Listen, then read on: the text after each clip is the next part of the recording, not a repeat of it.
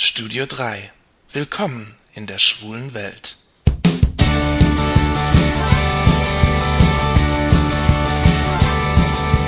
Hallo Leute, hier ist wieder der Jan mit dem Studio 3 aus Saarbrücken.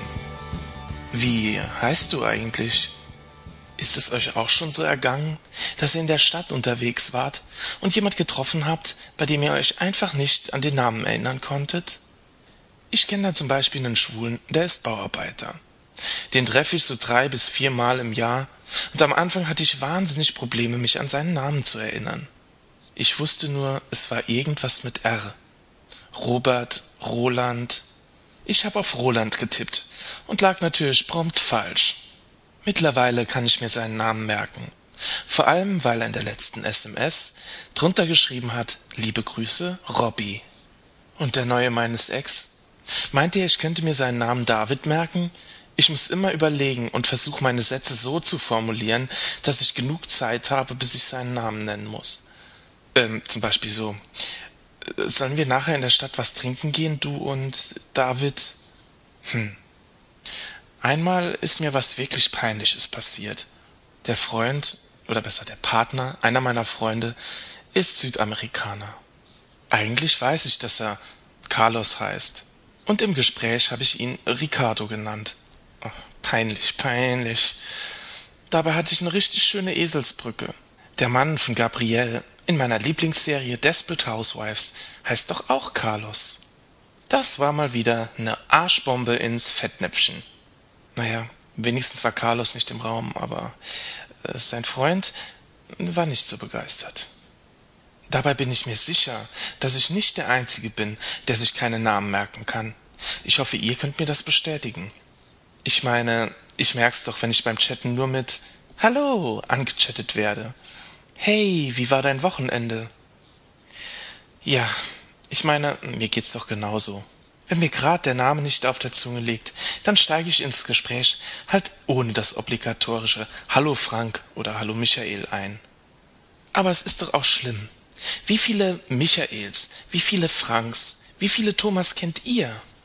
In meinem Jahrgang, also Mitte der 70er, waren diese jungen Namen besonders beliebt.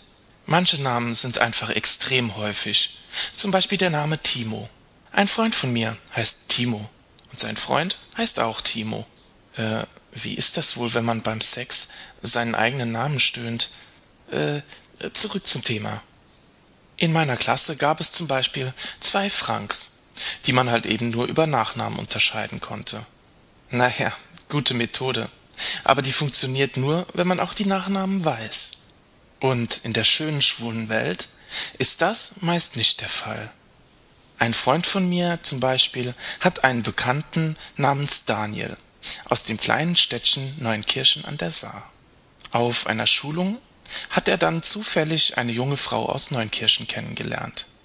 Und er hat ihr von Daniel erzählt. Er hat ihr Fotos von ihm mit der Handykamera gemacht gezeigt. Doch als sie ihn fragte, wie heißt er denn mit Nachnamen? Tja, da musste er passen. Und der Chatname, über den er ihn von anderen Daniels ganz leicht unterscheiden konnte, der half in diesem Fall bei dieser jungen heterosexuellen Frau natürlich nicht weiter. Tja, das ist der Nachteil in einer Welt, in der man jeden gleich duzt und eben jeden leider nur beim Vornamen kennt sofern man den Vornamen überhaupt kennt. Gib's zu.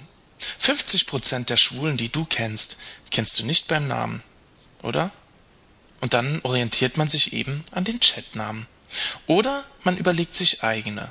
Bei uns in der Stadt gibt es einen Schwulen, ein Original, das wohl jeder kennt, denn er rennt ziemlich affektiert durch die Gegend. Den nennen alle nur Millie. Warum? Fragt mich was Besseres. Die Frauennamen, Schwulentaufe, Oh, Gott bewahre. Peggy, Waltraud, Tina Trümmer. Ich kann damit gar nichts anfangen. Ich find's nicht witzig und außerdem respektlos.